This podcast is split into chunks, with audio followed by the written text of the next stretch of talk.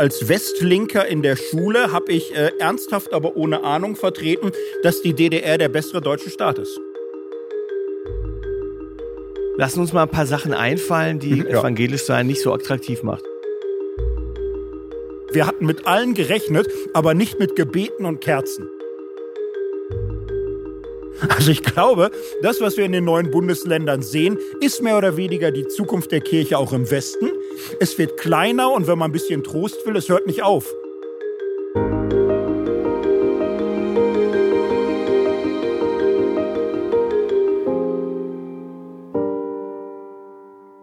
Schönen guten Tag, hallo Freakstock. Ich bin ja alter Freakstock-Veteran, das sieht man gar nicht. Es ist so, ich war beim ersten Freakstock mit dabei. Kurz zu uns, wir sind eingeladen worden, um hier einen Live-Podcast zu machen. Ähm, wir reden so über Entwicklung in der christlichen Welt. Thorsten Dietz redet die meiste Zeit. Bitteschön. Soll ich jetzt schon anfangen? Nein. Ich mache so ein bisschen Rahmenprogramm und versuche ihn zu bremsen, wenn ich das Gefühl habe, er galoppiert so weg. So ein bisschen. Wir machen das sonst immer so in der Kammer alleine. Und jetzt hier auf so einer Bühne kennen wir gar nicht. Ist jetzt ein bisschen seltsam für uns, aber wir machen es einfach. Thema ist ja ein Wunschthema, oft nachgefragt worden. Ähm, und zwar Kirche in der DDR. Wir haben schon über viele andere kirchliche Strömungen gesprochen. Kirche in der DDR ist ein ganz eigenes Thema und äh, von vielen Leuten immer wieder gesagt, mach doch mal eine Folge dazu. Und äh, ich habe gesagt, wir machen das jetzt. Thorsten hat gesagt, finde ich auch gut. Und du hast dich ja umfangreich vorbereitet. Du hast viele Bücher gelesen, Thorsten. Äh, Bist ja kein direkter Zeitzeuge, aber ähm, bist im Thema. Ja, ich bin jetzt im Thema. Also ich bin ja oft ermahnt worden, ich sag immer Deutschland und mein den Westen. Äh, Das stimmt auch. Ermahnungen sind schon wichtig. Ne? Man muss ja auch lernen können und so. Bin alter Wessi, komme aus dem Ruhrgebiet und äh, bis hier ist ja einfach sehr weit. Und hab mir gesagt, arm sind wir selbst, wir brauchen nicht so viel Geschichten und so. Ja. Also hatte nicht zu viel Ahnung über die ja, innere Geschichte der DDR, Kirchengeschichte der DDR, musste man mal ändern. Ich habe inzwischen gemerkt, es geht anderen auch so. Hatte gerade schon witzige Begegnungen, Kirche in der DDR. So, und erste Assoziation, die ich gehört habe, war, ja, gab's ja gar keine Gläubigen. Ist Ah, ja, gab's hier gar ist nicht. nix eigentlich so. Okay. Das war so Ja. erste Assoziation, die mir begegnet ist. Aber das ist schade, ne? Also da müssen wir doch ein bisschen jetzt was machen, glaube ich. Äh, Und das machen wir jetzt auch, Thorsten. Machen wir. Zum Einstieg habe ich mir überlegt, ich mache ein Quiz mit dir. okay. Hatten wir noch nie. Ja, hat man noch nie. Ich habe vier Fragen. Äh, erste Frage, bist du bereit? Äh, welcher Bibelvers war angeblich in den Bibeln in der DDR geschwärzt? oh Gott, schwerster zu Flugscharen vielleicht. Nein, falsche Antwort. Sondern? Soll ich einen Tipp geben? Ja, gib mal einen Tipp. Äh, ein Psalmwort. Ja, gibt's ja ganz viele. Ja, das stimmt. 150, ne? Genau. Ähm, Psalm 18. Ja. Jetzt wärst du dran. Kommt nix, ne? Nee. Psalm 18, Vers 30. Also welcher Bibelvers war angeblich in den Bibeln der Ach, DDR? mit Gott kann ich über? Mauern springen, ne? Ja, mit dir ja, kann ja, ich ja, die mit Feinde dir kann ich über angreifen. Sehr gut. Ja, ja, mit dir, logisch, mein ja, Gott, kann ich über Mauern ja, sprechen. Ja, sehr gut. Ja, ja. Genau, Ich, ich glaube, es stimmt. Ich glaube, es stimmt nicht. Es war nicht geschwärzt, aber es ist ja ein bisschen so Nee, diese ja, ja. Story und. Das ist ein äh, Scherzquiz. Ja, da Nein, es war kein Scherzquiz, nein. Äh, Ich glaube, es in der Bibel geschwärzt war, das ich habe mich informiert. Äh, es war ja auch so ein Hoffnungswort für dieses Gefühl, so ähm, ähm, es hat nicht alles ewig Bestand. Mit Ja. Gott kriege ich Kraft und so weiter. Ja, wer Zweite- Gott folgt, riskiert seine Träume, ist dafür reingekommen in die Bibel, ne? In der DDR nur. Ist, ne? Ist Ja. reingekommen. Gut. Zweite gehört. Frage, Thorsten, nicht ablenken. Erste war jetzt ja auch nicht. So, äh, welches Buch gilt mit einer Auflage von rund vier Millionen Exemplaren als das am weitesten verbreitetste Druckwerk in der DDR? Kommunistische Manifest? Falsch. Bibel war es auch nicht. Bibel war es auch nicht. Weltall, Erde, Mensch. ah, ja, ja, das. Okay. Ja? Ja, war schon ausverkauft, als ich mich mal, aber Okay, mal von es gehört. wurde wegen Gab's. seiner Ja? antireligiösen und atheistischen Grundhaltung zwischen 1954 und 1974 vorzugsweise zur Jugendweihe verschenkt. Und äh, das Vorwort stammt von Walter Ulbricht, der den schönen ersten Satz geschrieben hat. Dieses Buch ist das Buch der Wahrheit. Blöd, dass es für dich schon vergriffen war. Ja, schade. Okay, dritte Frage. Thorsten, ich quäle dich noch ein bisschen. Okay. Äh, dritte Frage. Welches Bibelwort hat die kirchliche Friedensbewegung in der DDR zu ihrem Motto gemacht? Ah, Jetzt könnte Schwerter zu Flugscharen noch mal stimmen. Ne? Micha 4, Vers 3. Micha 4, er Vers spricht 3. Recht im Streit Ja, ja. vieler Völker, er weist mächtige Nationen zurecht. Dann schmieden sie Flugscharen aus ihren Schwertern und Winzermesser aus ihren Lanzen. Man zieht nicht mehr das Schwert Volk gegen Volk und übt nicht mehr für den Krieg. Klingt irgendwie auch aktuell, habe ich gedacht. Gut, ähm, so, äh, dann habe ich eine letzte Frage, Thorsten, für dich. Du kannst jetzt noch alles rausholen. Okay. Ähm, unter welchem Lied stand im Wiedenester Jugendlieder Singheft in den 80er Jahren? Also ist ja immer so Autor angegeben und so, ne? Da stand aber aus der DDR. Muss Theo Lehmann gewesen sein, wer Gott folgt, riskiert seine Träume? Falsch. Oder war es Jörg Swoboda? Au, nee, da stand nur aus der DDR. Aus der DDR. Ja. Ah, ja, da gab es doch ein anderes Trick. Ja, ja. Jetzt Ähm, komm. nehme ich Flügel der Morgenröte. Ja, richtig. Nehme ich Flügel der Mega. Morgenröte, ne? Ja, das ist es. Genau. Ha! Wiedenester Liederbuch. Ja. Ja, So. genau. Ja, stimmt. Genau, ja. ich habe das, also das Ja, war jetzt meine stimmt. erste Begegnung Ja. mit der DDR, als ich 13 war. Ich sitze da, wir singen so ein Lied und dann lese ich so aus der DDR und ich war Aus der DDR. Was ne? ist das? Aus der Okay. DDR. So, Aber das schön, erste das Lied, Begegnung. ne? ähm, so, das war auch das Quiz, Thorsten. Äh, Gut. du hättest jetzt, hast du mittelmäßig abgeschnitten? Ich fand Wenn fast du gut. die dritte Strophe noch singst, kriegst du einen Zusatzpunkt. Lass wir mal. Wollte ich fliehen, du wärst bei mir Ja. und doch begreifen kann ich das nicht. Ja, genau. Also das war jetzt so ein bisschen eine Hinführung. Und ähm, hast du persönliche Begegnungen gehabt mit der DDR?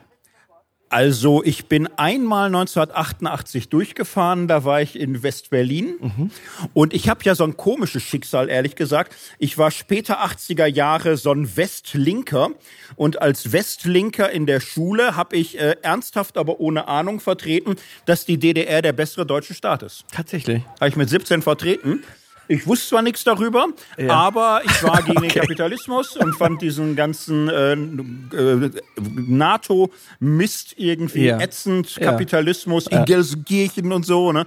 Und da dachte ich, DDR, alles gerecht. Also dann wartet man halt auf ein Auto, ist für die Umwelt vielleicht ja auch besser. Mhm. Ja, ja. Das war so mein Ding.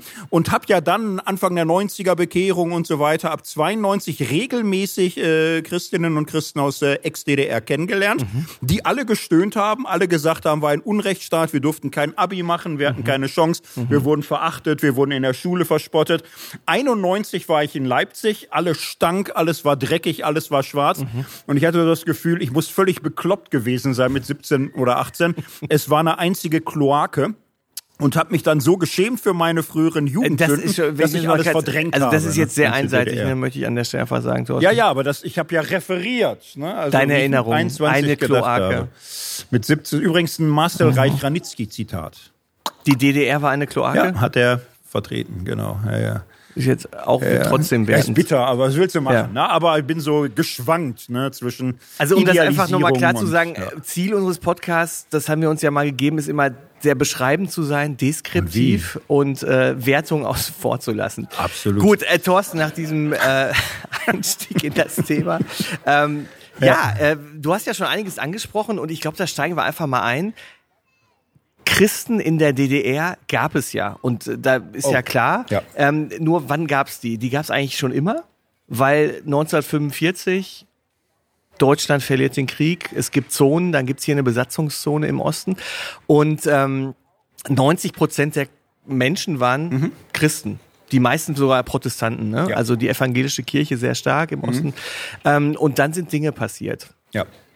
Möchtest du die kurz? Also ein kleiner geschichtlicher Überblick ist vielleicht ganz gut. Man muss in der Tat wissen, hier dieser ganze mitteldeutsche Bereich damals, ne, hatte man ja noch ganz andere Ideen, war äh, durchweg äh, reformatorisch geprägt.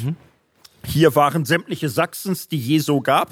So, also Sachsen ist ja ein Albtraum, die Geschichte Sachsens und so, ne, was da Ist es ein äh, Albtraum? Kurfürstentum ist und äh, Grafschaft und Sachsen-Gotha und, und, und Sachsen-Eisenach und, und, Es ist und ein so weiter und Albtraum, so weil es kompliziert ist. Weil es kompliziert Komplizierte ist. Geschichte. Weil es kompliziert Sonst ist. eigentlich Aber im, im Geschichte Grunde, mit schönen also, Momenten, ja. das, was heute Sachsen-Anhalt ist, nicht wahr, Kirchenprovinz Sachsen, das ist der sächsische Bereich, der von Preußen irgendwann annektiert Mhm. wurde.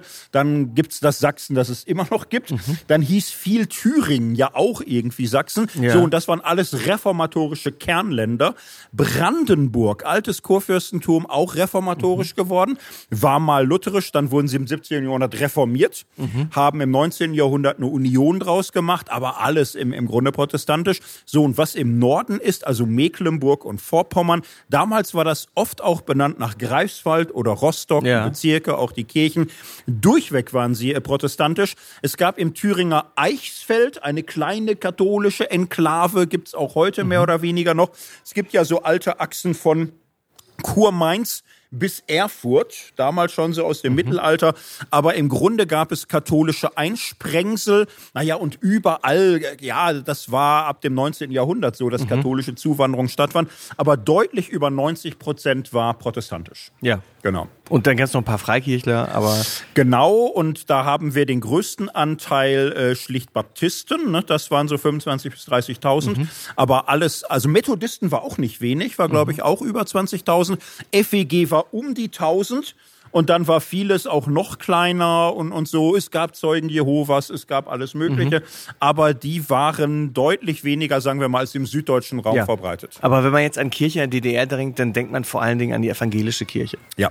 Und das hat Gründe, weil ähm, die natürlich schon so ein Gegenspieler waren gegen die SED-Regierung, die natürlich eigentlich eine eigene Weltanschauung äh, propagiert hat natürlich und äh, die Kirchen waren da nicht immer so ganz mit einverstanden. Und äh, das ist ja alles sehr kompliziert, nicht? Also 1945 wird die EKD gegründet in Treisa. Weiß keiner, wo es ist, aber ist real, aber manche wissen es, super. Bei Paderborn, Treisa, nee, in Hessen. Okay. Äh, bei nichts, also irgendwo zwischen, Ist ja fast Paderborn. zwischen Kassel und Marburg mit Ostdrall oder so. So, und das umfasste natürlich ganz Deutschland. Ja. Also auch hier war dann erstmal in der sowjetischen Besatzungszone EKD. So, und es, es gab die alten klassischen Landeskirchen, die waren ja irgendwo. Hier gab es natürlich äh, die Abtrennung im Osten, das war näher dran. Aber ab 45 gibt es acht äh, eigene äh, Provinzkirchen, evangelische. Es gab drei lutherische, Sachsen, Thüringen und Mecklenburg und fünf unierte, Berlin, Brandenburg, Kirchenprovinz, Sachsen, Greifswald, Görlitz und Anhalt. So, manche existieren heute noch, manche sind verschwunden. Die gab's und die waren zunächst mal Teil der EKD. Und äh, Bischof Dibelius in Berlin war für Berlin-Brandenburg und so weiter zuständig. Sein Nachfolger Kurt Scharf auch noch. Aber ab 48, 49 ist klar, es wird in eine andere Richtung gehen. Eine eigenstaatliche in großer Anlehnung an die Sowjetunion. Und das brachte für die Kirchen in der DDR natürlich erhebliches an Konsequenzen mit sich. Ja.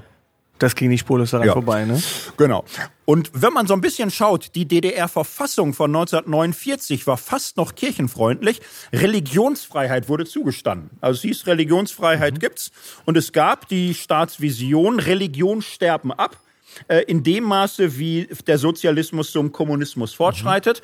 Das heißt, die, die hören sowieso auf, demnächst zu existieren. Ja. Aber erstmal haben sie ihre Freiheit, weil äh, ja, die Internationale erkämpft das Menschenrecht. Ne? Also da muss man nicht da Menschen immer alle umbringen oder sonst wie, das hört von alleine ist auf. passiert. Und so hatte Ja. man natürlich eine strikte Trennung von Staat und Kirche. Aber so ganz mit der Religionsfreiheit war es dann auch nicht, weil man hat ja schon enormen Druck ausgeübt. Also man hat nicht einfach die Dinge laufen lassen, die kommen schon zu uns, sondern der Staat hat dann schon gemerkt, wir lassen uns mal ein paar Sachen einfallen, die Mhm. Christsein oder evangelisch sein nicht so attraktiv macht. Genau, und äh, das äh, geht nicht ganz sofort los, nicht? 49, 50, 51, mein Gott, Reparationen, vieles wird abgeschleppt zu den Brudervölkern der ruhmreichen Sowjetunion und so. Also es sind ja bescheidene, schwierige Anfänge, mehr als im Westen kein Marshallplan, kein aufgepimpert werden, keine Care-Pakete in Riesenmengen. So, es gibt erstmal so kleine Sondierungsjahre. So, und dann merkt man endgültig in der DDR-Führung, diese Kirchen können die nicht mal schneller wegschrumpfen oder so. 52 entscheidet im Grunde die DDR sich zu einem radikalen antikirchlichen Kurs in der Politik. Und der sieht so aus, DDR-Richtlinie ist Kirchen, ja, Religionsfreiheit steht leider in der Verfassung, haben wir nicht aufgepasst. Aber das heißt, die dürfen Gottesdienst feiern, kultische Freiheit und zu Hause davon auch beten. Alles andere muss nicht sein. Keine Kirche in der Schule, keine Kirche in diakonischen Werken und Veranstaltungen, keine Kirche in der Öffentlichkeit, keine kirchlichen Zeitschriften mit überregionaler Ausstrahlung, keine kirchlichen Veranstaltungen. Keine also sowas Jugendsachen hier, ne? Freakstock, no way. Ja. Denke nicht dran. Ja. All das nicht. So, und dann dachte man weiter nach und sagte, was ist eigentlich, äh, wo kommt die Stärke der Kirche her? Die Sozialisierung schon junger Menschen. Ja. Dass junger Menschen mit Religion vergiftet werden, kann die bescheuert machen für ein Leben lang. Das muss sich So ändern. aus, ja. Äh, Der Endgegner war die junge Gemeinde, die ganze Indoktrinierung der Jugend und man versuchte sehr stark dagegen zu stellen. Jetzt könnte man aus christlicher Sicht sagen, parakirchliche oder gegenkirchliche Veranstaltung, freie deutsche Jugend Mhm. und erfolgreichste Erfindung der DDR Jugendweihe. Im Grunde Mhm. ein Konzept, was äh, den Hauptzweck hatte, Konfirmation überflüssig zu machen. So, und da genau, als machte man Gegenveranstaltung, Druck. ne? um zu sagen, hier, Genau. es gibt eine Alternative und die wird dann ja auch gepusht. Also es ist ja so eine Ja. Art pseudosakrale Veranstaltung, so ein Übergangsritus zum Ja. Erwachsenwerden und ähm, und da ist man sehr hinterher. 54 geht's damit los. Ja. Da kommt dann eben dieses Buch auch, Weltall, Erde, Mensch. Und äh, ich würde jetzt gerade mal kurz das Gelöbnis der Jugendweihe, weil das finde ich, das bringt das ganz gut auf den Punkt. Was wurde da gelobt? Man hat dann gelobt im Rahmen der Jugendweihe, seid ihr bereit, als junge Bürger unserer deutschen demokratischen Republik mit uns gemeinsam getreu der Verfassung für die große und edle Sache des Sozialismus zu arbeiten und zu kämpfen und das revolutionäre Erbe des Volkes in Ehren zu halten, so antwortet, ja, das geloben wir. Ja. Genau. Und Kirche fand das nicht gut. Fand das nicht gut und das war eine schwierige Situation. Also es gab erst die Idee der Kirche, lassen wir es mal drauf ankommen. Ihr macht Jugendweihe, wir machen Konfirmation, möge der Bessere gewinnen. So, aber äh, die Daumenschrauben waren schnell gefunden. Es, äh, also sowas kommt schrittweise. Ne? Wir, wir können jetzt nicht immer alle Stufen erklären, aber die Endstufe ist schon ganz schlicht die. Jugendweihe betrachten wir als essentieller Teil des Bekenntnisses zum zur Deutschen Demokratischen Republik. Das ist Voraussetzung für jede Form höherer Bildung. So, man macht hier nicht einfach Abitur, weil man gut ist. Du kannst Zeugnisse haben, wie du willst. Aber am Ende wird die Schule entscheiden, wer überhaupt eine Empfehlung bekommt oder delegiert wird für Abitur oder gar für Studium. Studium, genau. Und äh, da wird auf das äh, gesamtgesellschaftliche Betragen geschaut. Du kannst ruhig ja, privat christlich sein, aber äh, du machst bitte die Jugendfeier, du engagierst dich in der FDJ, FDJ, und genau. äh, du gehörst natürlich später dann auch in die Volksarmee. Wenn du an irgendeiner Stelle nicht mitmachst, wirst du nichts.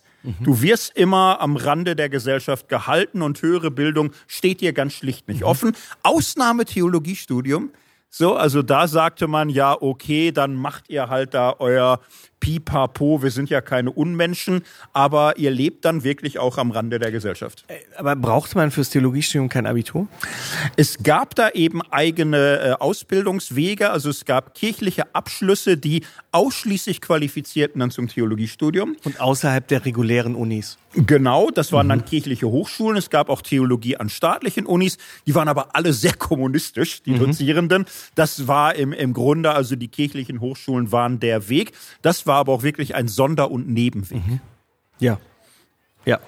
Ähm, was man, glaube ich, auch da jetzt in den Blick haben muss, also diese Durchsetzung der Jugendweihe gegenüber der Konfirmation, einmal diese Repression, die du beschrieben hast, man kann nicht Oberschule, Studium, aber auch schon auch immer diese DDR-Staatssicherheit, die sich da auch schon so ein bisschen aufbaut und die auch immer mit Kirche schon drauf guckt und Daumenschrauben irgendwie was macht. Also das ist auch immer so ein bisschen da schon im Hintergrund. Ne? Genau, und da ist das Jahr 53 wichtig, 53, 17. Juni. Also ich kann mich noch erinnern, 17. Juni war frei. Warum? Ja, irgend so ein DDR-Scheiß oder so. Ne? Also Ja. im Westen wusste man nicht so genau, galt als CDU-Feiertag oder so. Ne? Wegen In Berlin gibt es eine Straße, Straße 17. Straße 17 Geht aus Junis. Brandenburger Tor zu, ne? Genau, Absicht, ne? Aber das war dann so BRD äh, würde man sagen. Nein, aber ihr wisst das alles hoffentlich irgendwie, ne? Also es gab einen Aufstand in Ostberlin, Arbeiteraufstand. Nicht nur in Ostberlin, Nicht nur Ostberlin, aber das war der berühmte, Ja. das war der sichtbare. So, und jetzt muss man sehen, 53 stirbt Stalin. Mhm. Und Stalin hat für den gesamten Ostblock, wie man damals sagte, eine sehr repressive, totalitäre Politik vorgegeben, die man auch in der DDR versucht hat, auch gegenüber den Kirchen. 53 war dann die Situation, man merkte, ah, die Völker haben auch nicht so Bock. Ne? Also Ungarn 57 und, und so. Und es gab dann aus Moskau die Devise, also natürlich wird der Sozialismus siegen, weil er wahr ist. Ja. Aber das Ganze Leute auslöschen, die nicht mitspielen, ist auch ein bisschen hart. Genosse Stalin hatte seine glorreichen Seiten, aber auch seine Grenzen. Der neue Kurs ist, wir wollen Menschen gewinnen. Ja. So, und das war für die Kirchen dann auch folgenreich, dass man die dann einberief 53 und sagte, hier, ihr habt die Folterwerkzeuge gesehen, wir haben manche ausprobiert.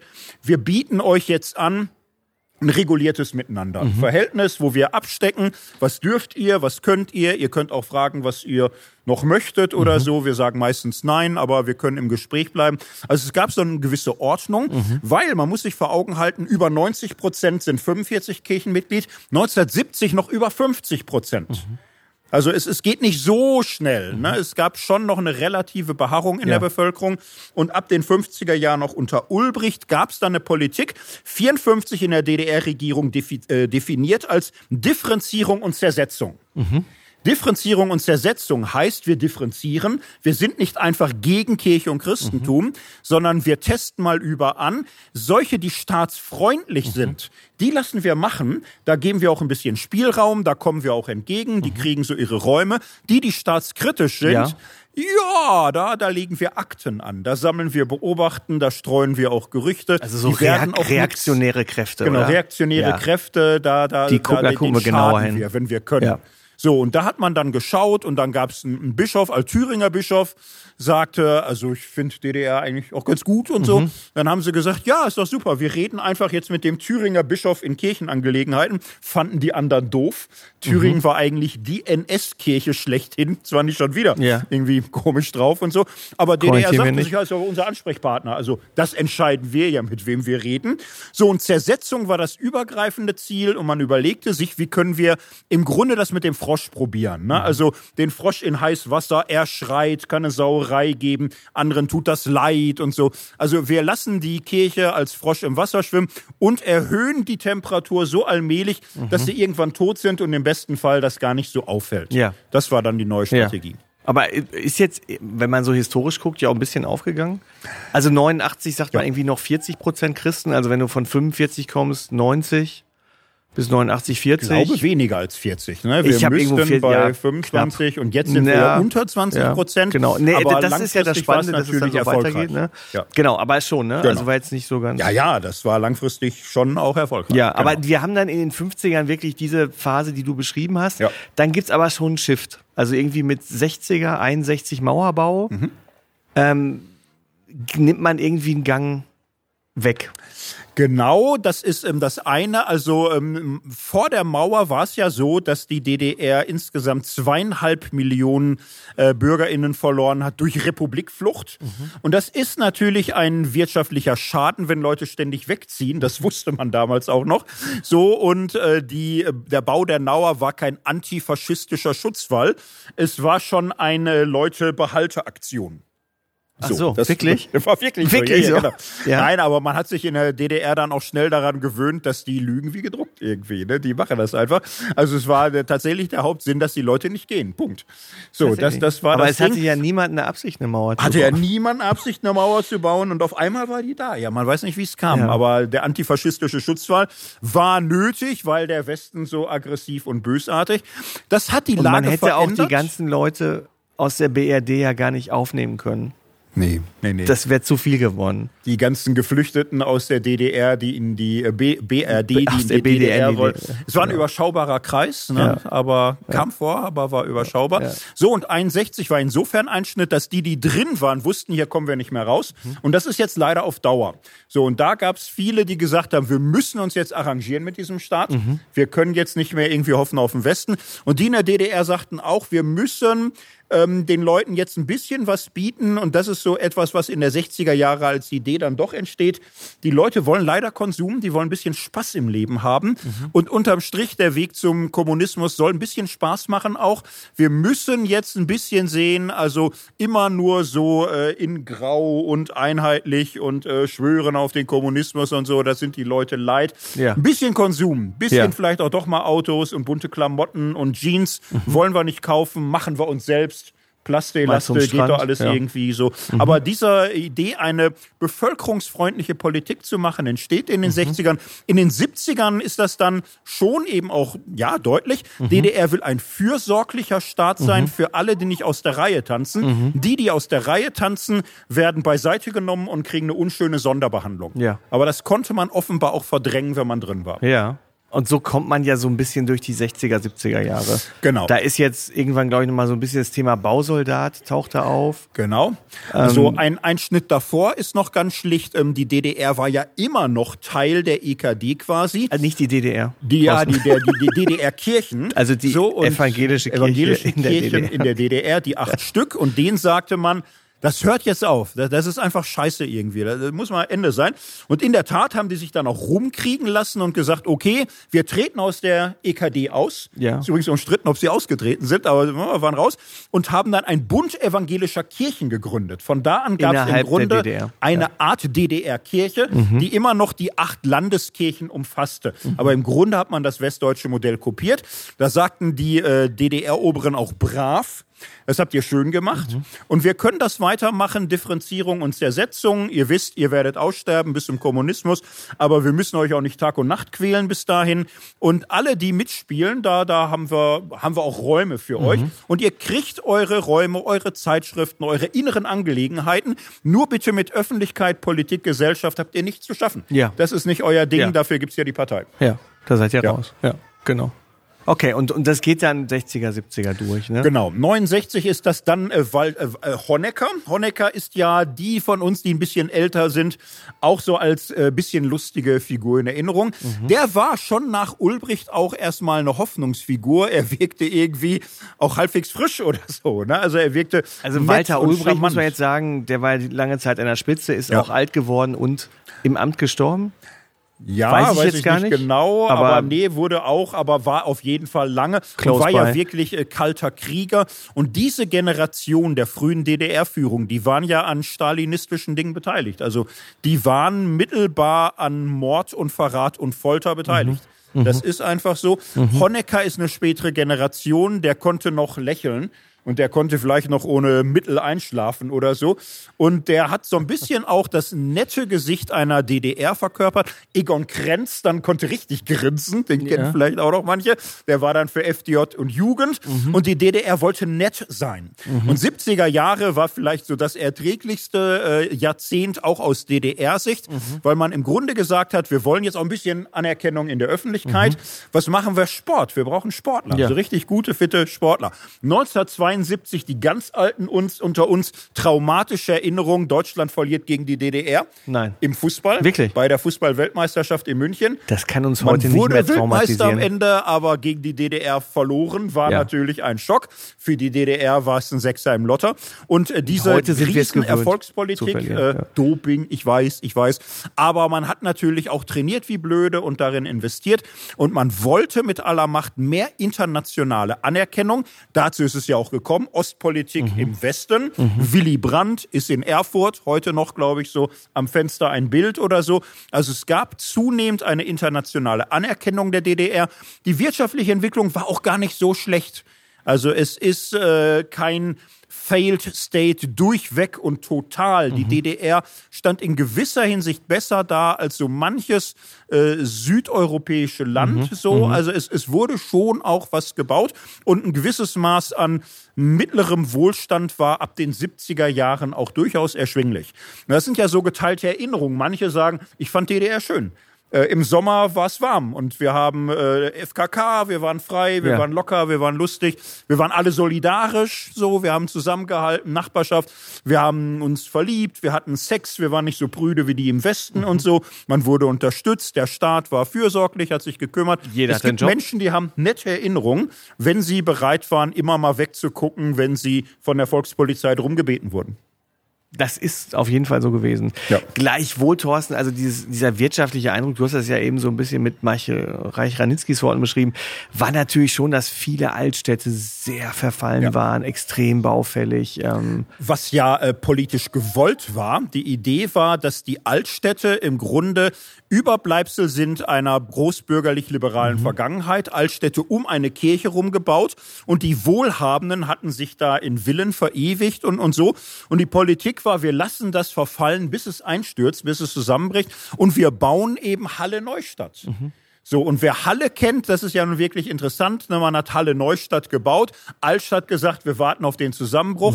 Und da gibt's so eine doofe christliche Insel, Frankische Werke.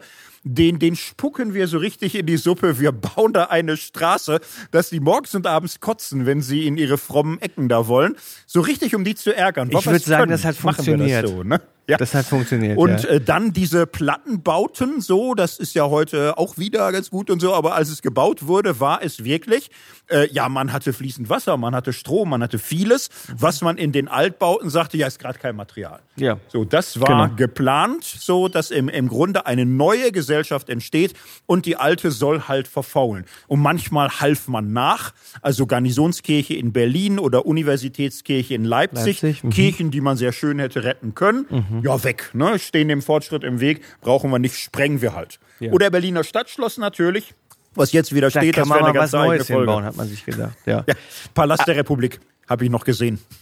ja ich war auch da. Man konnte mit dem Schlauchboot da durchfahren. Hoch? War so eine Kunstaktion. Das habe ich nicht gemacht. Ja. Okay. Aber letztendlich ähm, ist es ja so ein bisschen parallel wie mit dem Umgang der Kirchen. Also man lässt es Ja. so dahin siechen und befeuert es immer ein bisschen, aber genau. Das ist parallel. Ja. ja, und in der Kirche haben wir dann mit der Zeit eine gewisse Spreizung, das ist vielleicht ganz gut sich anzuschauen. Diese Spreizung ist, ja, also jetzt mal einfach. Es gab sehr unterschiedliche Gruppen, man kann vier Hauptströmungen aufmachen. Es gab die sogenannten Roten in der Kirche, rote Pfarrer. Das waren Menschen, die ganz schlicht sagten, DDR ist geil, wir sind glücklich und zufrieden, das ist eigentlich unser Ding.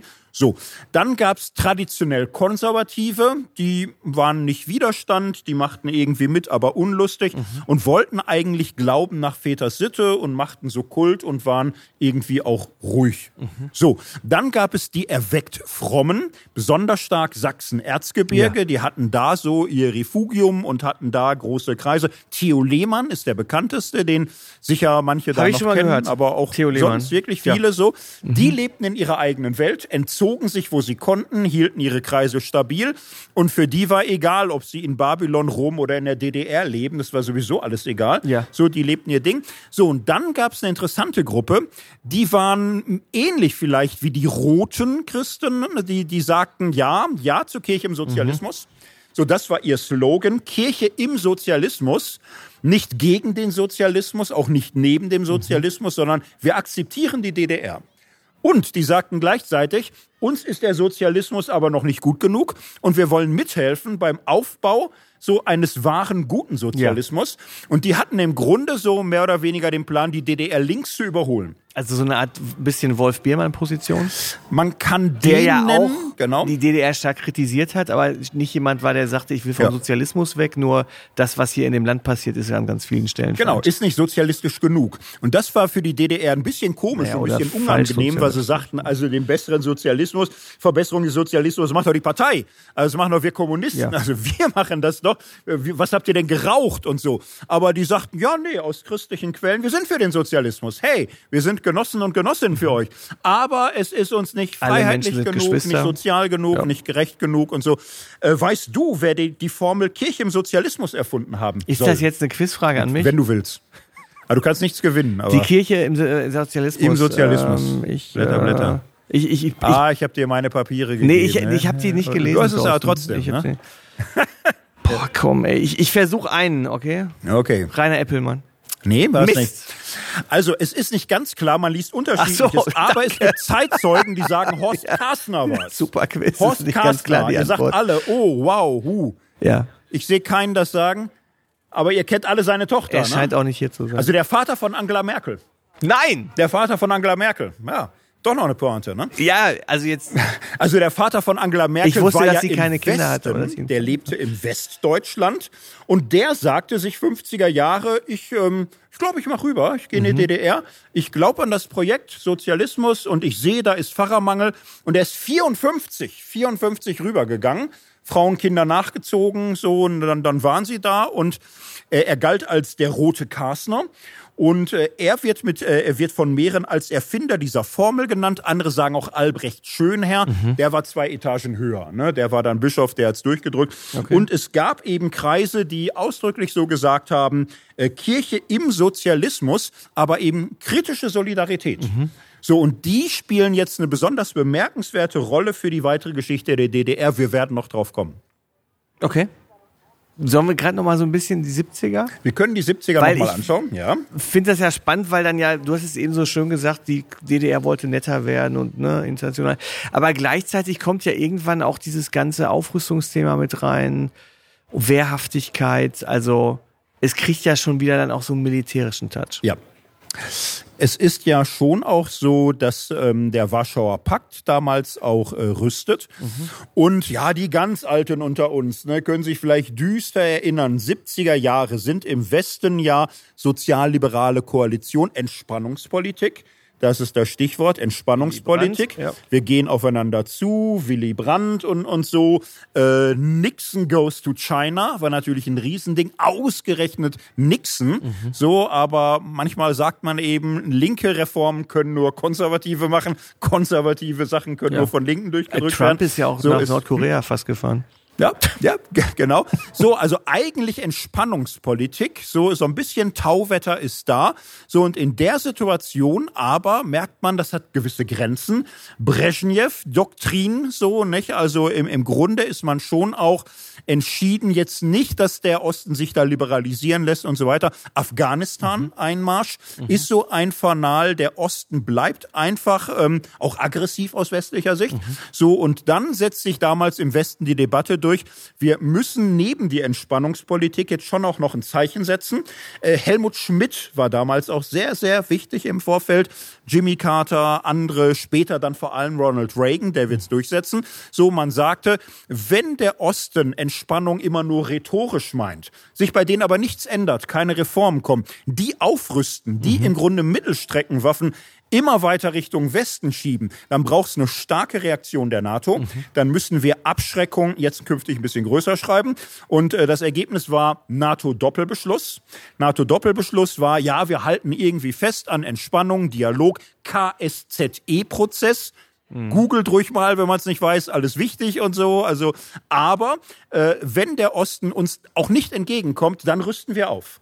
Und dann werden wir in Mitteleuropa Pershing 2 Raketen stationieren. Wir werden damit äh, das machen, was der Osten für selbstverständlich und normal hält.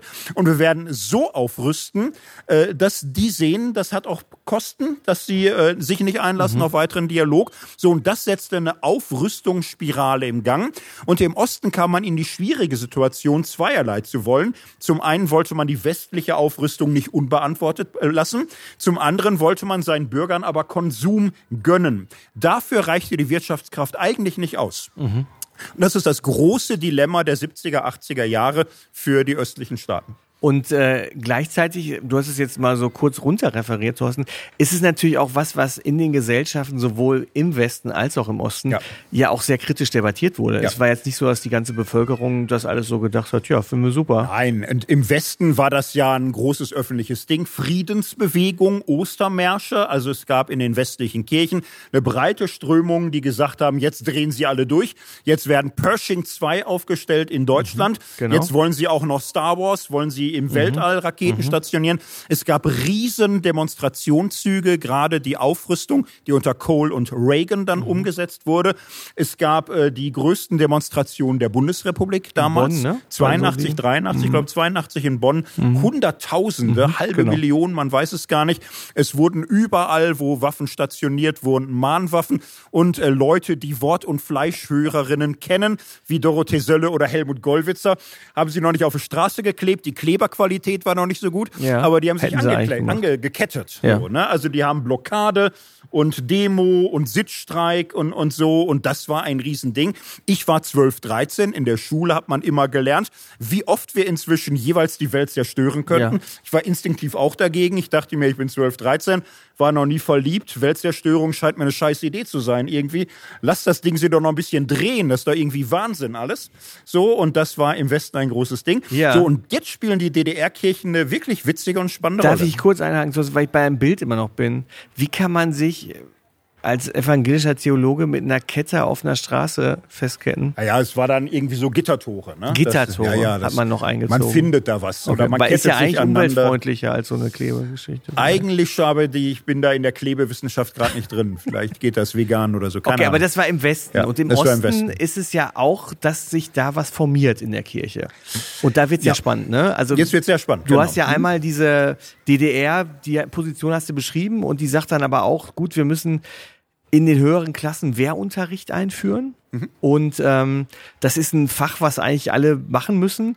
Und ähm, irgendwie passt das nicht zu so einer Friedenspolitik, aber aus dem geschilderten Mhm. Dilemma, was du beschrieben hast, sagt man, wir machen das. Ähm, und äh, die Kirche sagt aber auch im Osten hier, nee, Ja. das finden wir nicht richtig. Genau, und das Kein ist jetzt interessant. In der DDR hat man natürlich nicht gesagt, wir rüsten jetzt auf, sondern in der DDR sagte man, das Ganze kann man nur verstehen vom Standpunkt des historischen Materialismus.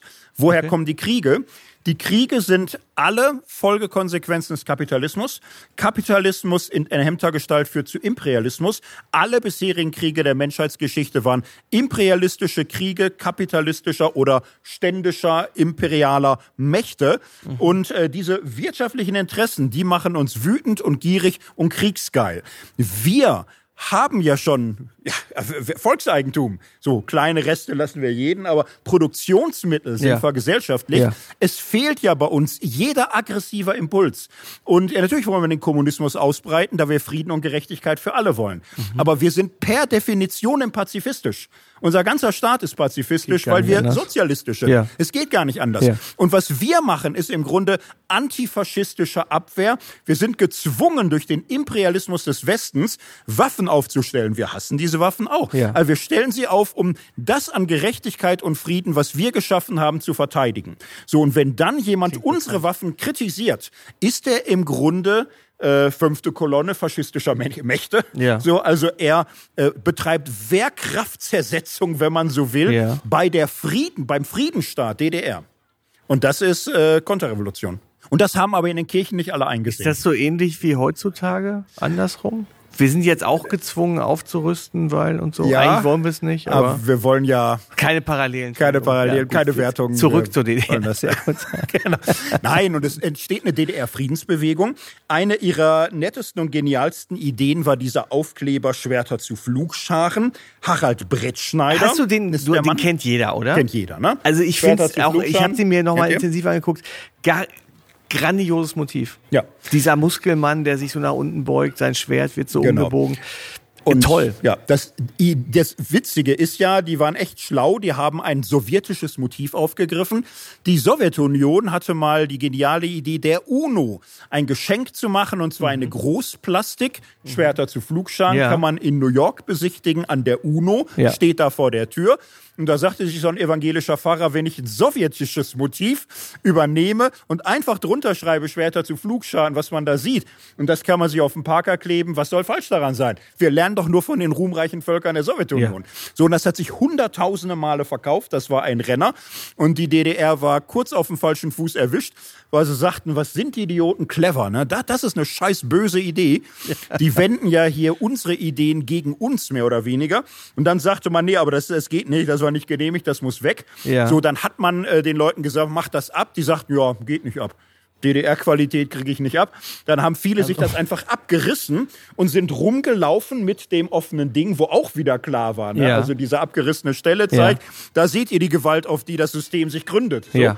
Also es war ein äh, spannender gegenagitatorischer Erfolg dieser Friedensbewegung und das wird ab den 70er Jahren immer größer und wird ein immer größeres Problem für die DDR, 70er, ja. wie sie mit diesen Linken umgehen soll, diesen Ja. linkschristlichen Gruppierungen. Aber das, was du gerade angesprochen hast, das ist, glaube ich, auch ein bisschen so eine Faszination, dass man als Kirche dann irgendwie äh, kreativ geguckt hat, wie können wir dem Staaten irgendwie irgendwie so von hinten mhm. durch die Brust ins Auge. Also irgendwie, mhm.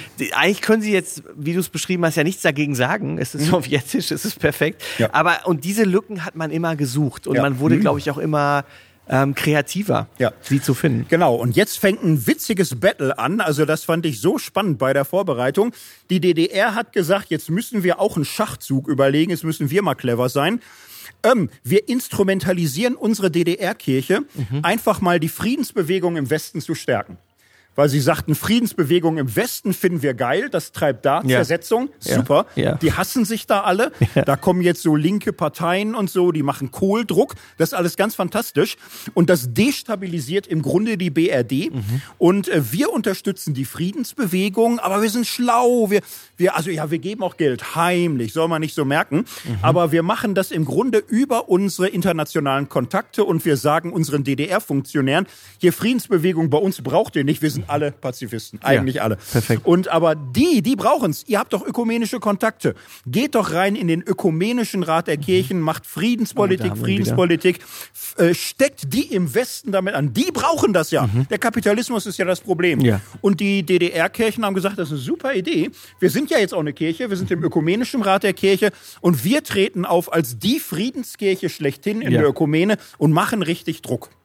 So, und das kam äh, ja also im ÖRK gut an. Es gab damals einen sehr starken ja, wie sollen wir sagen, Linkstrend im ÖRK, Ökumenischer Rat der Kirchen, war mhm. weltweit aufgestellt.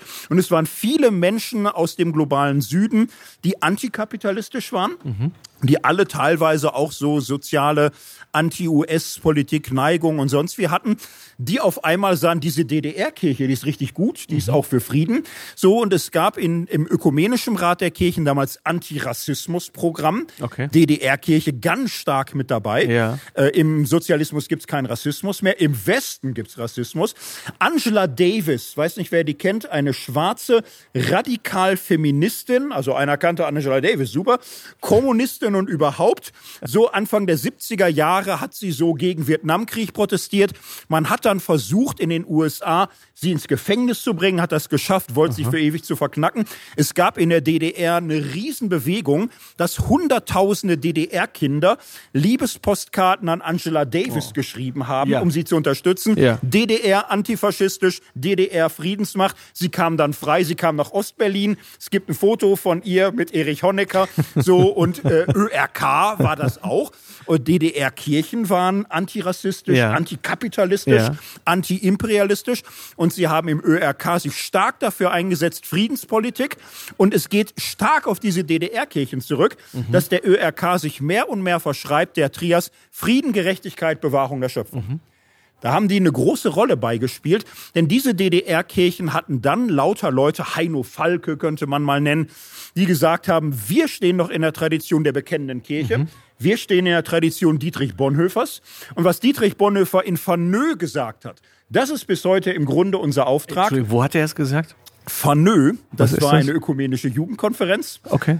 Ich habe es auch in einem Worthausvortrag, glaube ich, erzählt. Nee, sag mal, ist das ein einer Ort? von den 200. Ja. Das ist, ist, ist so eine Insel Skandinavien, da gab es ja, eine ökumenische okay. Jugendkonferenz, okay. dänisch, und da hat er im, im Grunde gesagt, die Kirche braucht ein weltweites Konzil für den Frieden. Mhm. Und wenn alle Christinnen und Christen sagen, wir werfen die Waffen weg, wir werden nicht aufeinander schießen, kann es keinen Weltkrieg geben. Okay. Und die DDR-Kirchen haben dann im Ökumenischen Rat der Kirchen Antrag, Resolution, wir brauchen ein Konzil für den Frieden, jetzt in Zeiten Zeiten der Aufrüstung. 83 hat man das nochmal groß eingebracht. Mhm. So, und das, der Funke sprang über. Mhm. So, und die im Westen die Kirchen, BRD-Kirchen, gleichzeitig der Kirchentag 83.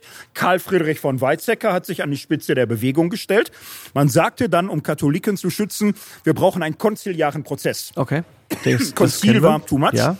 Bei man Freaks, sagte, wir Jesus brauchen Freaks einen- auch einen konziliaren Prozess? konziliaren ja, Prozess, genau, für Frieden, Gerechtigkeit und Bewahrung der Schöpfung. So, und das wurde eine richtige Welle im Westen wie im Osten. Im Westen war das Hauptthema der nächsten Kirchentage. In der Politik war das wichtig. In der DDR wurde es weiter betrieben. Und die DDR-Kirchen konnten bei ihren Gesprächen sagen, guckt mal, läuft doch. Wir setzen uns in der ganzen Welt für die Friedensbewegung ein. Riesen Massendemonstration in Bonn. Und wir haben da ein bisschen mit zu tun. Also nicht wir allein, aber wir machen da international Druck. Und liebe DDR-Führung, das Ganze können wir international nur glaubwürdig, wenn wir ein bisschen Beinfreiheit haben. Also wir müssen ja auch hier bei uns ein bisschen für den Frieden sein dürfen. Und ihr kennt ja unseren Slogan Kirche im Sozialismus. Was soll schon schiefgehen? Ja, das also macht ja jetzt von der Erzählung auch Sinn. Trotzdem finde ich jetzt, wie du es erzählt hast, wirkt es natürlich schon so sehr, als ob man jetzt so fast wie partnerschaftlich zusammenarbeitet. Und manche haben das so, das ist immer das Verrückte. Manche haben äh, für sich von kirchlicher Seite diese Partnerschaft gesehen. Manche haben immer sehr taktisch geguckt. Wenn wir Freiräume haben, müssen wir in einer bestimmten Weise reden. Eigentlich verachten wir die. Eigentlich finden wir die DDR schlimm. Ja. Aber wir reden denen natürlich nach dem Mund, um die Freiräume des Glaubens zu erhalten. Und für den Frieden und für Gerechtigkeit sind wir trotzdem. Genau, und da kann man sich, glaube ich, treffen. Ja. Aber gleichwohl, was wir am Anfang hatten, versucht natürlich ähm, der Staat letztendlich Kirche auch immer zurückzudrängen, Glauben zurückzudrängen und nutzt auch die Stasi immer mehr, um Ja. Kirche zu unterwandern. Genau, und da gehen sie sehr differenziert vor, nicht? Also es- es gab dann Leute, ähm, Rainer Eppelmann, ein Pfarrer der DDR, hat dann 82 einen Berliner Appell verfasst mit Robert Havemann. Das war ja Dissident, der galt schon als Staatsfeind. Aber Eppelmann hat sich als Pfarrer hingestellt und gesagt, wir dürfen so einen Mann nicht diskreditieren. Seine Kritik will doch dem Frieden und der Gerechtigkeit dienen. Sie haben dann vier Fragen an die Regierung ges gestellt, als Flugwort verbreitet. Das erste war, sollten wir nicht erstmal Kriegsspielzeug komplett verbieten? Sollten wir nicht den Wehrkundeunterricht ähm, ersetzen durch Friedensunterricht? Sollten wir nicht Friedenstechnik Ja. lernen? Sollten wir nicht endlich äh, für Kriegsdienstverweigerer einen sozialen Friedensdienst ermöglichen? Das war 60er Jahre schon ein Konflikt. DDR sagte, äh, bitte alle, alle Männer, bitte hier zur Armee, weil das ist ja kein Kriegsdienst. Es ist ja, wir verteidigen ja nur den Ja. Frieden. So, und es gab Bewaffneter Christen, Frieden. damals nur Männer, die gesagt haben, ich mache das nicht und ich will und werde das nicht. Die Kirche hat sich immer für die eingesetzt. Mhm. Und dann hat der Staat irgendwann so ein bisschen eingelenkt und gesagt, okay, ihr werdet Bausoldaten. Das heißt, äh, ihr kommt in Uniform, ihr macht einen Fahneneid, ihr sitzt die Jahre ab in der Volksarmee, Mhm. ganz klar, aber wir machen den Kompromiss, ihr lernt nicht schießen, sondern ihr baut einfach Zelte ab und Zelte auf, Zelte auf und Zelte ab. Das macht ihr Tag und Nacht. Ja. Ihr baut Latrinen, ihr könnt putzen, ihr könnt kochen, ihr könnt Maschinen warten, ihr seid Bausoldaten. Mehr gönnen wir euch nicht. Also- so, aber das gab's. Aber die würden auch für militärische Bauprojekte eingesetzt. Ja, für- also für Militär, Also ist jetzt klar. nicht nur so, dass die da nein, einfach alles für Zelt die auf, Zelt Volksarmee. Sie mussten, genau. Genau, also die waren ja. auch schon, und das waren jetzt keine tollen Jobs. Nein, das waren Scheißjobs. Ja. Ne? Die waren schon dann ein bisschen auch so das Unterste in der Armee, aber kein Kriegsdienst. Nee. So, und es war damit weißt du, auch sie auf äh, Karriere vorbei. Schulterklappe hatten? Ne? Okay. Sie hatten auf ihrer Schulterklappe einen Spaten. Ah, ja. die äh, Armeen haben ja ne? immer so schöne Schulterklappen und so. Die Ja. hatten einen Spaten drauf und hießen ja auch Spatensoldaten. ja. Immer. und konnten fast nur noch Theologie studieren. Also es hatte einen hohen Preis. Es gab Leute, die waren gar nicht mal gläubig, aber die haben gesagt, ich werde nicht an der Waffe schießen lernen, äh, denn das heißt für mich auch Grenzeinsatz. Ich müsste an der Mauer Flüchtende schießen, das werde ich auf keinen Fall tun. Ich werde Bausoldat. Wenn die intellektuell waren, war damit klar, das Einzige, was ich studieren kann, ist Theologie. Es gibt Leute, die so zur Theologie gekommen sind, weil sie eigentlich Pazifisten waren und meinten, da darf ich wenigstens lesen Ja. Dann mache ich das. Ne? Ja. Das ist für eine Kirche immer auch gemischtes Ergebnis, aber sowas. ja.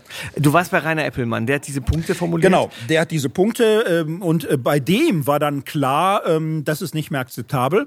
Es sind zwei Mordversuche der Stasi auf Rainer Eppelmann dokumentiert. Also man hat tatsächlich sein Auto so Ja. manipuliert, dass sich die Räder lösen würden und hat gehofft, irgendwann fährt er gegen eine Wand. So, und das konnte aber irgendwann dokumentiert worden und so. Er hatte dann öffentliche Aufmerksamkeit im Westen. Es gab Leute, die hatten immer so einen Schutzschirm, wenn Westfernsehen ihren Namen Ja. aussprach. Dann fragten zu viele. So, aber also äh, man hat Leute ermordet. Robert Havemann wurde, soweit ich weiß, von der DDR ermordet. Und äh, das, da gingen die auch offen mit um. Im schlimmsten Fall bringen wir euch um. Also das so, war, glaube ich, auch bekannt und auch so ein Rainer ja. Eppelmann, der jetzt 80 ist, der lebt ja noch, wird das gewusst haben. Ähm, aber gleichwohl trotzdem jemand, der immer wieder Dinge tut und auch diesen kreativen Spielraum ausnutzt. Also du ja. hast es eben gesagt, dieses Flugblatt. Ähm, das war jetzt ja auch eigentlich erlaubt, dass der jetzt Flugblätter verteilt aber man hat dann immer draufgeschrieben für den innerkirchlichen ja, genau. Gebrauch. So, so was. So, und wenn das genau. Flugblatt dann leider woanders gelandet ist, hey, was sollen wir machen? Was das ist nur für den genau. innerkirchlichen genau. Gebrauch. Und ja, das ist so unser Freiraum. Wir haben ja Religionsfreiheit. Also diese Räume hat man genutzt. Oder er hat dann zum Beispiel auch äh, so eine Art Freakstock organisiert. eine Bluesmesse, genau. zu der irgendwie 7000 Leute kamen. Und ja. das war dann im Prinzip noch so, ja, ist eigentlich ein Gottesdienst, ne? Also mhm. hat man gesagt, ja, das ist eigentlich ein Gottesdienst hier. Also man hat immer mhm. so im Rahmen von Kirche wir haben ja Religionsfreiheit, geguckt, wie können wir es machen. Ne? Und da ja. war er, glaube ich, sehr findig und dementsprechend auch einfach, äh, mhm. muss man wirklich so sagen, ähm, jemand, den die Stasi abschießen wollte, klar. Genau. Und äh, hier kann man Form der Dissidenz nochmal unterscheiden. Theo Lehmann, könnten wir vielleicht noch einen Satz zu sagen? Äh, gerne. Du ja. ähm, kennst ihn ja persönlich, nehme ich an. Also ich habe ihn ein paar Mal gehört. Theo Lehmann war Evangelist damals, Pfarrer im Sächsischen und er war damals auch, äh, naja, so hart wie der DDR-Staat, hat da keine Kompromisse gemacht und sehr stark im Grunde Christus also, zur Entscheidung. Keine Glaubenskompromisse. Keine Glaubenskompromisse so. ja, und auch sonst sich auf nicht viel eingelassen. So, und er war jetzt schon ein mitreißender Evangelist, war auch Liederdichter, mhm. auch an der Gitarre, hat Lieder geschrieben. Äh, vielleicht kennen manche dieses Wer Gott folgt, riskiert seine Träume. So, das ist ein wirklich spannendes ich Lied. Ich glaube, wir können es zusammen singen. Da war jetzt genug. Man würde das hier hinkriegen, ne? Könnte man zum Abschluss Du wolltest singen. ja eben schon nicht singen. Ja. ja. Kommt die Strophe vor, die Mächtigen kommen und gehen und auch jedes Denkmal mal fällt. Bleiben wird nur, wer auf Gottes Wort steht, dem sichersten Standpunkt der Welt. Halleluja. Das ist schon ganz interessant, ja. das in der DDR so mit Tausenden zu singen. Er hat Jugendgottesdienste in Karl-Marx-Stadt gemacht. So hieß das damals. Ja. Also Chemnitz für die ganz Jungen. So und äh, Tausende Tausende kamen. Und das war ein Ärgernis einfach für den Staat. Es war ärgerlich. Mhm. Was, was muss da so ein Typ mit langen Haaren, so ein komischer da irgendwie mit amerikanischem Musikgeschmack, mit Gitarre, mit Klampfe. Mhm. Warum sieht bei ihm die Religion nicht nach Aussterben aus, wie es sich gehört? Und dann Warum junge muss der Leute, das so ne? machen? Ne? Junge, junge Leute, Leute, ne? Tausende. Genau. Das muss man sagen. Standortvorteil, Erzgebirge, also Chemnitz ist ja so am Ende des Bible Belts, so, das ist die Stadt, wo man dann so nach Zwickau, dann äh, Karl-Marx-Stadt und so, also da gibt's ein frommes Hinterland. Es war für ihn in Potsdam, in Rostock, war auch schwieriger, mhm. aber er war in der ganzen DDR bekannt. Mhm. Ähm, er hat das äh, später dann ausführlich beschrieben. Er ging davon aus, beschattet zu werden. Aber er wusste auch immer, er muss immer die Schere im Kopf haben, wem, wem sagt er was. Die Stasi wird ihn hassen. Und er hat offen gesprochen, nur mit einem ganz kleinen Kreis von Leuten. Okay. So nach der Wende hat er gemerkt, die Stasi hat Riesenakten über ihn. Wer kann ihn denn da verraten haben? Denn er merkte, alles, auch das Persönlichste war drin. Und er merkte quasi, sein bester Freund hat ihn verraten. Die Geschichte dahinter ist bitter. Es war ein Freund, der war auch total anti-DDR.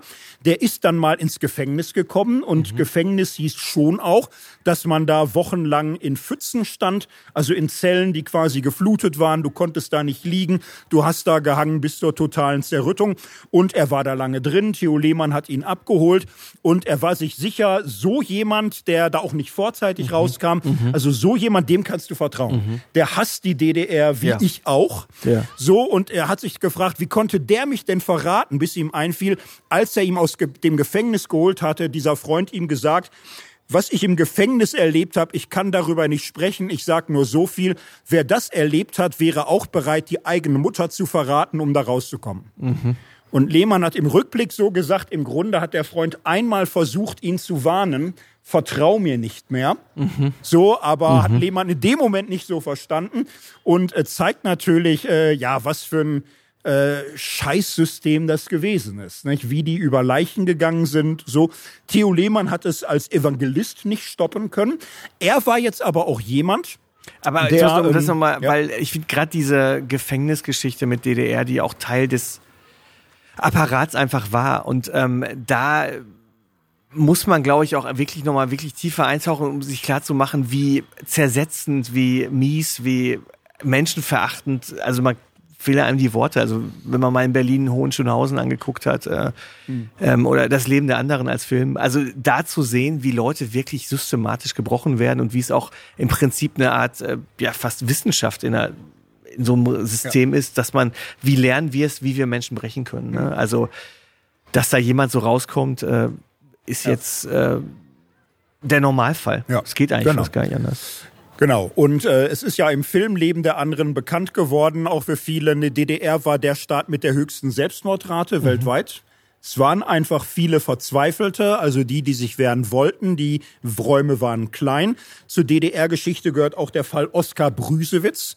Das ist ein Pfarrer, der sich 1976 öffentlich selbst verbrannt hat, mhm. sich mit Benzin übergossen, angezündet. Und er hat ausdrücklich schriftlich gesagt, politischer Protest gegen die DDR. Mhm. Ich bin nicht verrückt, ich weiß, was ich tue. Es ist schrecklich, aber es ist mein politischer Protest. Mhm. DDR hat natürlich sofort gesagt, er war krank, er war mhm. ein psychisches Wrack, äh, religiöser Spinner so versucht, das zu unterdrücken. Mhm. Aber die Geschichte wurde weiter erzählt als fanal. Es war für die DDR auch so ein Ding, was sie sagten, es darf sich jetzt nicht jedes Jahr einer verbrennen. Das ist ja auch so ein ja. Signal, was viele Leute nachdenklich macht und so.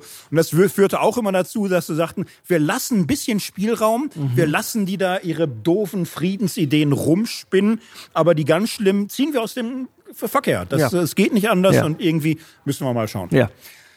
Ja. Zurück zu Theo Lehmann. Theo Lehmann einfach nochmal dies. Ähm, diese erwecklich fromme Welt war ähm, für, aus DDR-Sicht äh, irgendwo ambivalent. Also das Schlimme an denen waren, die waren nicht zu erziehen. Die waren völlig unkorrigierbar. Die, die hielten nichts vom Sozialismus. Mhm. Ich war in den 90er Jahren mal im Erzgebirge, so in pietistische Region auf 1000 Meter Höhe. Okay. Und das war ganz spannend. Das war so 90er Jahre. Alle waren noch voller Erinnerungen. Mhm. Ich habe dann viel gefragt, fand das ganz spannend. Und die sagten, also das Schönste im Erzgebirge war immer der Winter. Ich sagte ja, warum der Winter? Ja, da war ja alles eingeschneit vier, vier Monate lang. Das hieß für uns, wir haben vier Monate lang frei von der DDR. Sagt er, wie frei von der DDR? Ja, es war einfach so. Wir hier unter uns sind eine klare Mehrheit, christlich, kirchlich, halten da nichts von und so. Und sobald hier alles eingeschneit ist, die Trabis kommen hier gar nicht hoch. Baufahrzeuge brauchen sie, wo Not ist. Die kommen gar nicht mehr her aus der Stadt. Ja. Wir machen das, wir hängen die Honecker-Bilder ab, wir hören auf in diesem ganzen Scheiß, wir grüßen uns nicht mehr als Genosse, wir machen Evangelisationen. Wir hatten eine schöne Zeit. Wir haben vier mhm. Monate gelebt, wie wir wollten. Dann, wenn es getaut war, hieß es, ah, bald fängt die DDR wieder an. Genosse, fangen wir wieder an, der ganze Scheiß und so.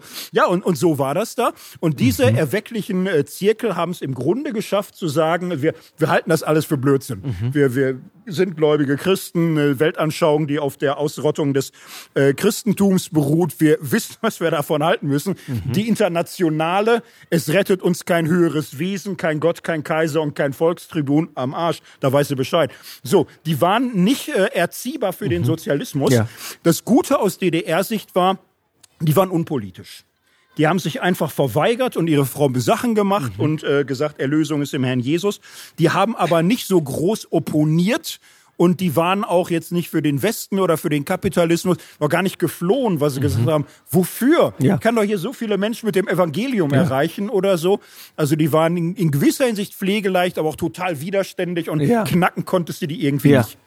Aber auch in so einer schönen Ecke der Republik, dass man ja wahrscheinlich auch irgendwie, ja, ging dann so, ne? Ja, ja. das war dann so. Ne? Das ja. wäre dann äh, beim endgültigen Kommunismus erreicht worden bei der Jugend, ja. aber erstmal waren das unerreichbare Orte. Ja, so war das. Mhm.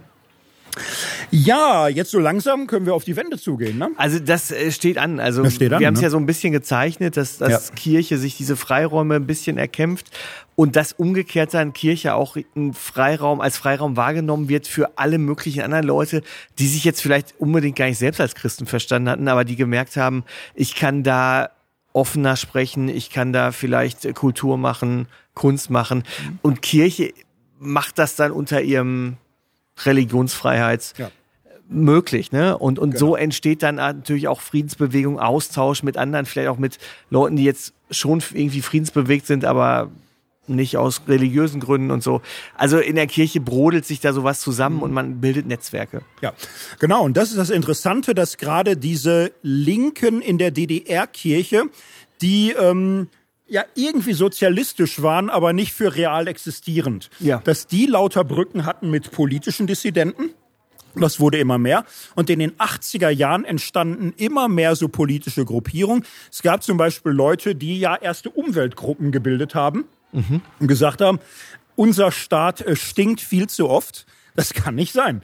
So, und es sickerte an Wissen auch durch, was los ist in der Welt. Es gab in der DDR Umweltgruppen, die gesagt haben, hier, liebe Leute, der Weg zum Kommunismus kann nicht die Zerstörung der Schöpfung bedeuten. Genau, also es ging Wir schon, engagieren genau. uns. Also, das geht nicht. Genau, es ging wirklich um Natur, Ja. ne? Und Naturzerstörung. Es- es ging genau. um Natur, Nicht der genau. Staat stinkt, weil es so ein Apparat ist, Aber es stank wirklich. Ja, ja, genau. Und Ja, du, genau. klar, du hast den ganzen Braunkohletageabbau, ist Genau. natürlich was, was in der DDR als Energieträger wahnsinnig wichtig war, aber Mhm. eben die Landschaft natürlich ganz krass natürlich zersetzt. Ja. Und die in der Kirche sagten, hier kommt mal zu uns. Wir sind weltweit ökumenischer Rat der Kirchen, Frieden, Gerechtigkeit, Bewahrung der Schöpfung.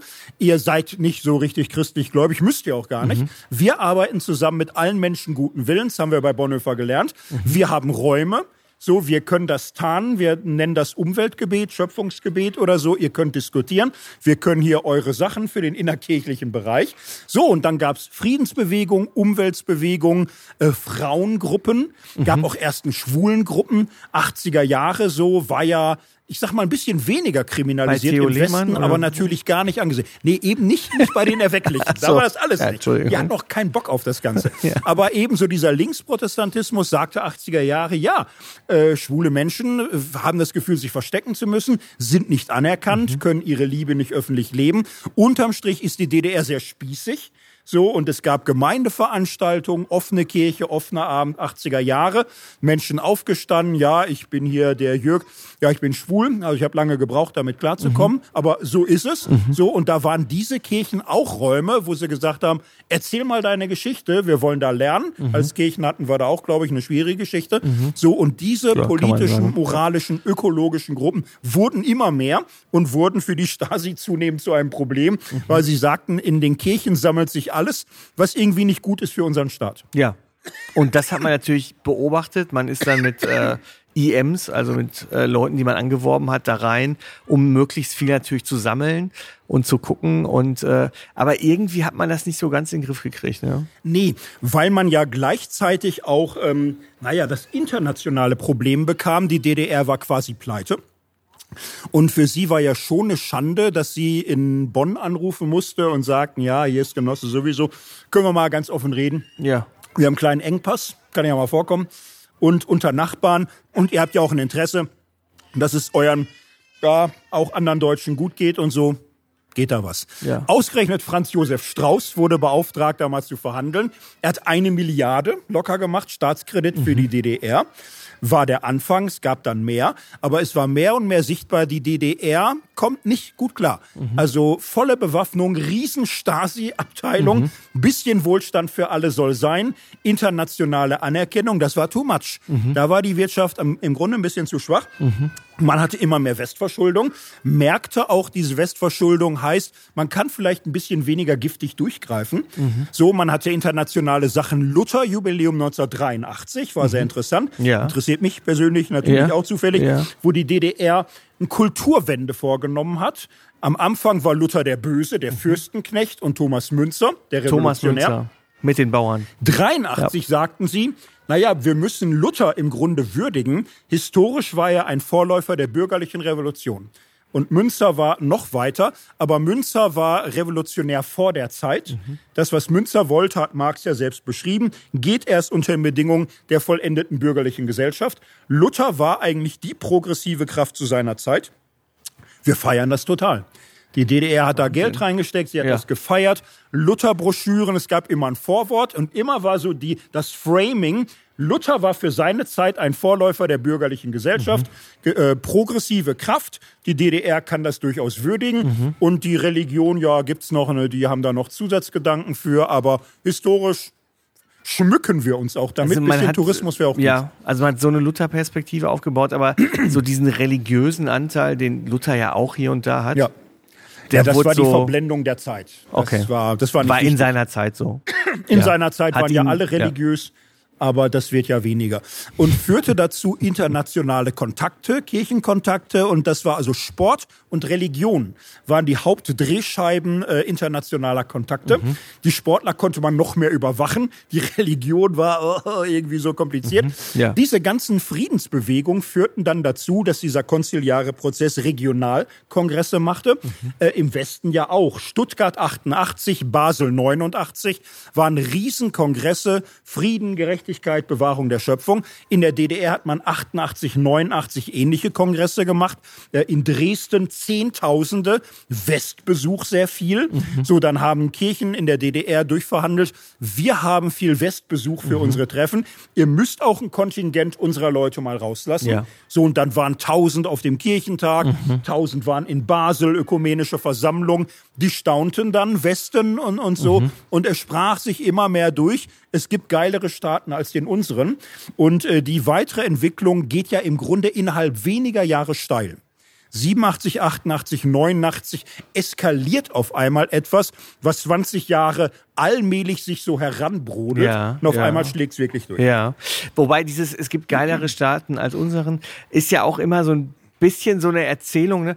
die bricht ja manchmal und das sieht man ja auch in der Wendezeit dann. Es war ja jetzt nicht so, dass dann diese ganzen Leute, die gesagt haben, wir wollen, dass die DDR wegkommt, wir wollen jetzt nicht wie die BRD, also eben, dass wir wollen nicht wie die BRD sein, sondern wir wollen eigentlich eine andere DDR, ja. eine bessere DDR. Halt eine also liberale ist, DDR. Genau, also man ist jetzt nicht so, man fährt durch den Westen und denkt sich, ach, alles so toll hier. Mhm. Genauso wollen wir es auch.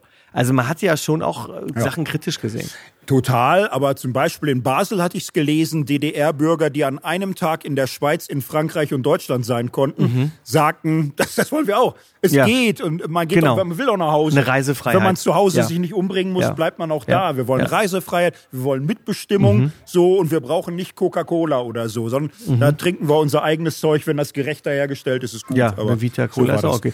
Oder Club Cola, Club Cola, ne? Genau. Aber letztendlich ähm, ist es ja das, woran es dann auch passiert mit Reisen, ne? Ja. Im Grunde gibt es zwei Treiber und da muss man schon sagen, also der eigentliche Todesstoß aus, für die DDR kommt aus äh, Moskau. Dass äh, Gorbatschow im Grunde sagt, neuer Kurs. Und dieser neue Kurs hat ganz schlicht auch damit zu tun, Hochrüstung und Volksbespaßung kriegen wir nicht gleichzeitig finanziert.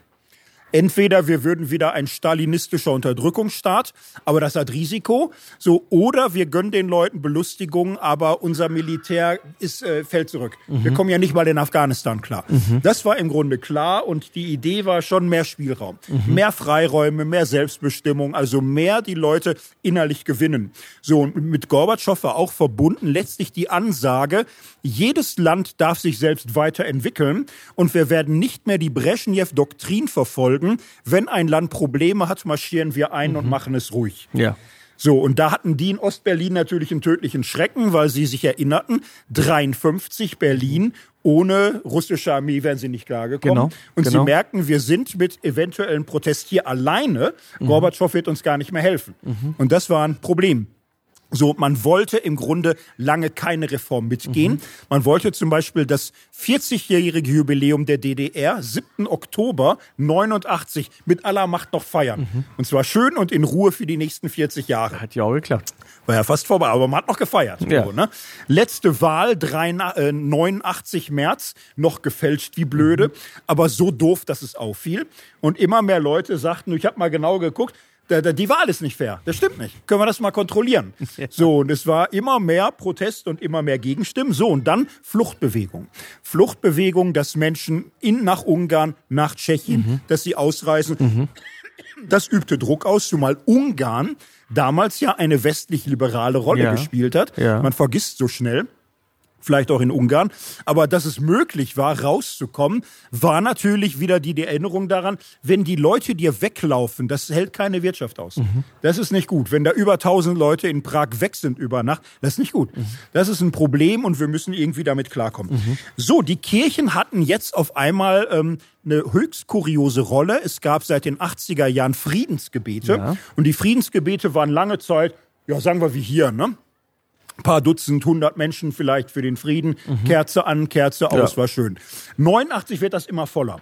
Immer voller, immer mehr Menschen kommen. Und es waren im Grunde immer mehr auch so Art Demonstrationen, wie viele Menschen in die Kirche rennen. Mhm. Nicht nur Gläubige, sondern eben auch politische, die dann auch Transparente hatten. DDR in der Krise, wir wollen mhm. eine andere Politik. So, mhm. das wurde immer mehr, ja. so dass das für die Staatssicherheit ein Problem war, was man irgendwie meinte einfangen zu müssen. Ja, klar. Das hat natürlich diese Friedensbewegung noch mehr zum Bekenntnisding gemacht und alle die Probleme mit dem Staat hatten, sagten, wo kann man sich versammeln? In der Kirche. Mhm. In der Kirche sind über 1000 Plätze mhm. oft. Da können wir uns versammeln, das ein bisschen beten. Kerze nehmen wir mit. Mhm. Manche sind gläubig, viele auch nicht, egal. Aber das ist ein Ort der Freiheit und man kann äh, Gebete ja auch so wunderbar nehmen.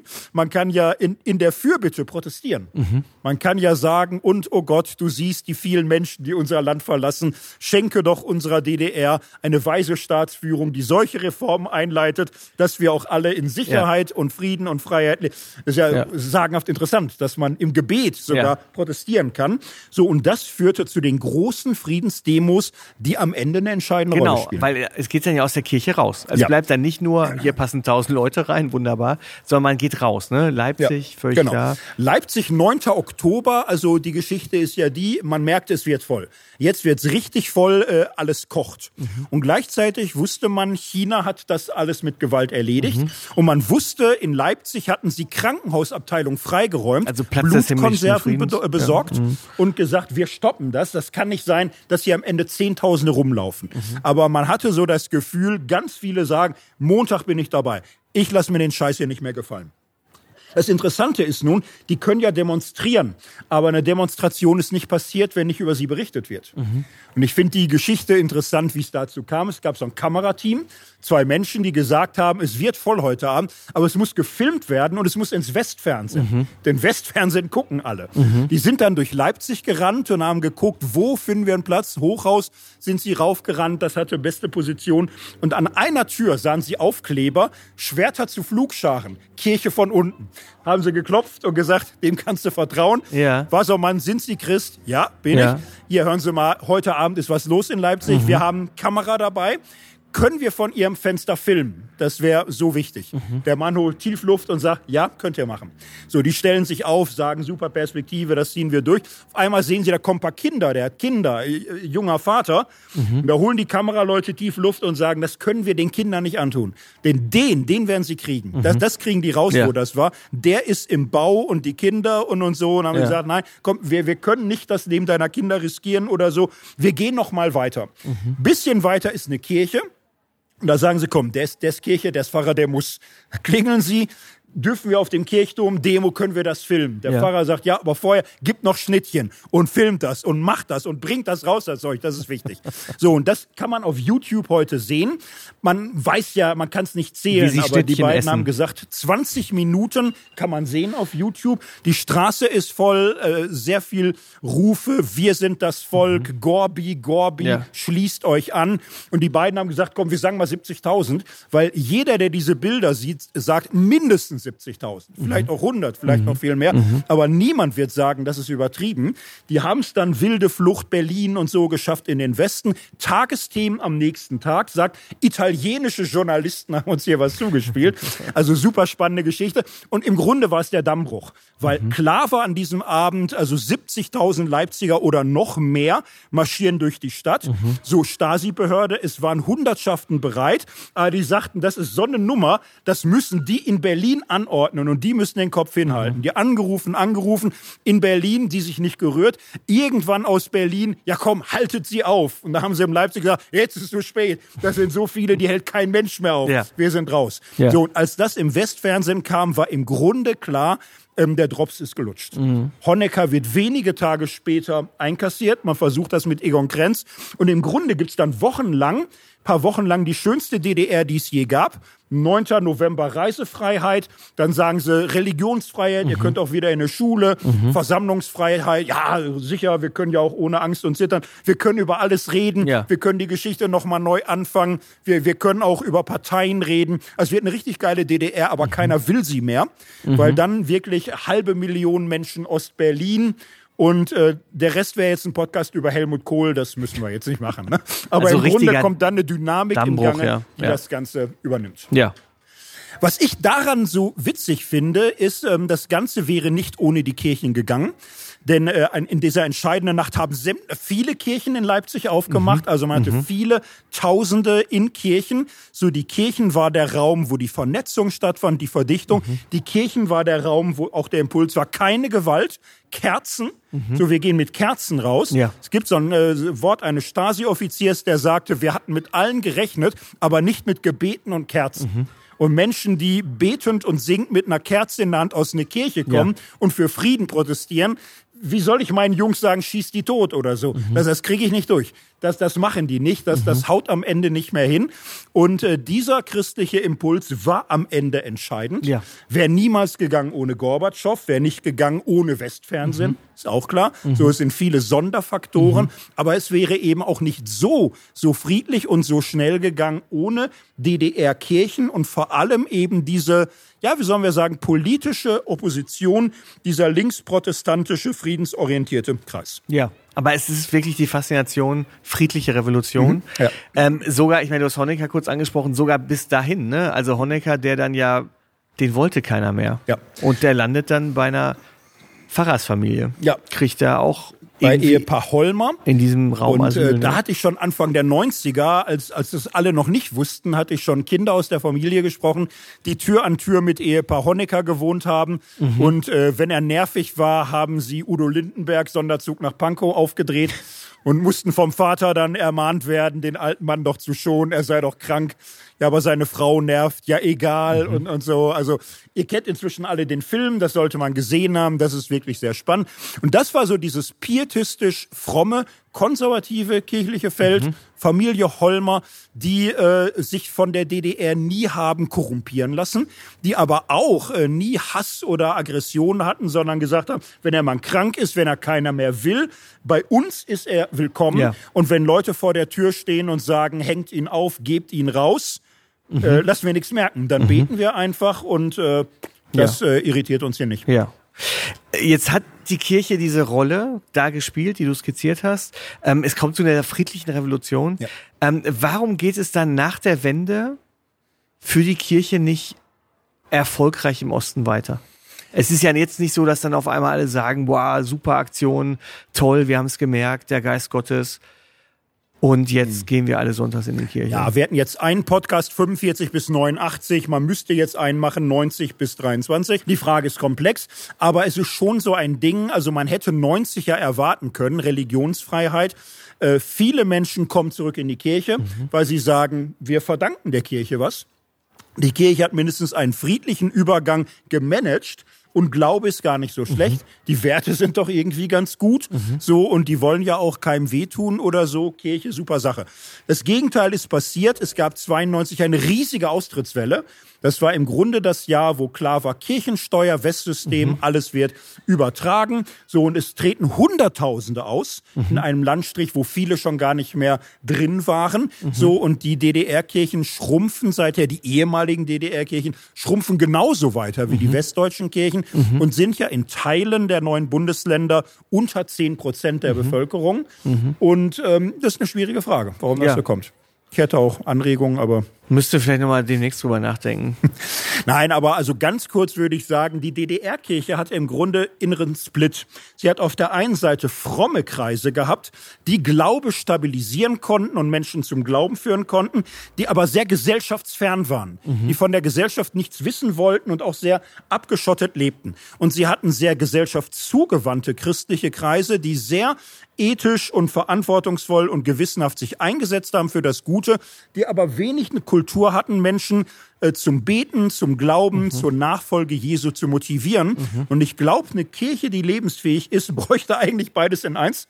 Sie müsste eine innere Glaubenskraft, aber auch eine Offenheit und Anschlussfähigkeit für die Gesellschaft haben. Ja. Und wenn du nur eins hast, wenn du nur gesellschaftsnah bist, aber wenig Kraft hast, eine eigene Botschaft ansteckend weiterzugeben. Mhm. Oder wenn du eine eigene Botschaft hast, für die du brennst, die aber sehr sonderbar wirkt und sehr mhm. weltfremd mhm. und irgendwie auch merkwürdig, mhm. komische Wertebasis teilweise mhm. auch, dann ist es schwierig. Dann sind einfach die Zugangsmöglichkeiten zum Glauben komisch. Ja. Ich, man kann das schlecht reden. Ja. Ich würde jetzt aber auch mal sagen, es gab beides.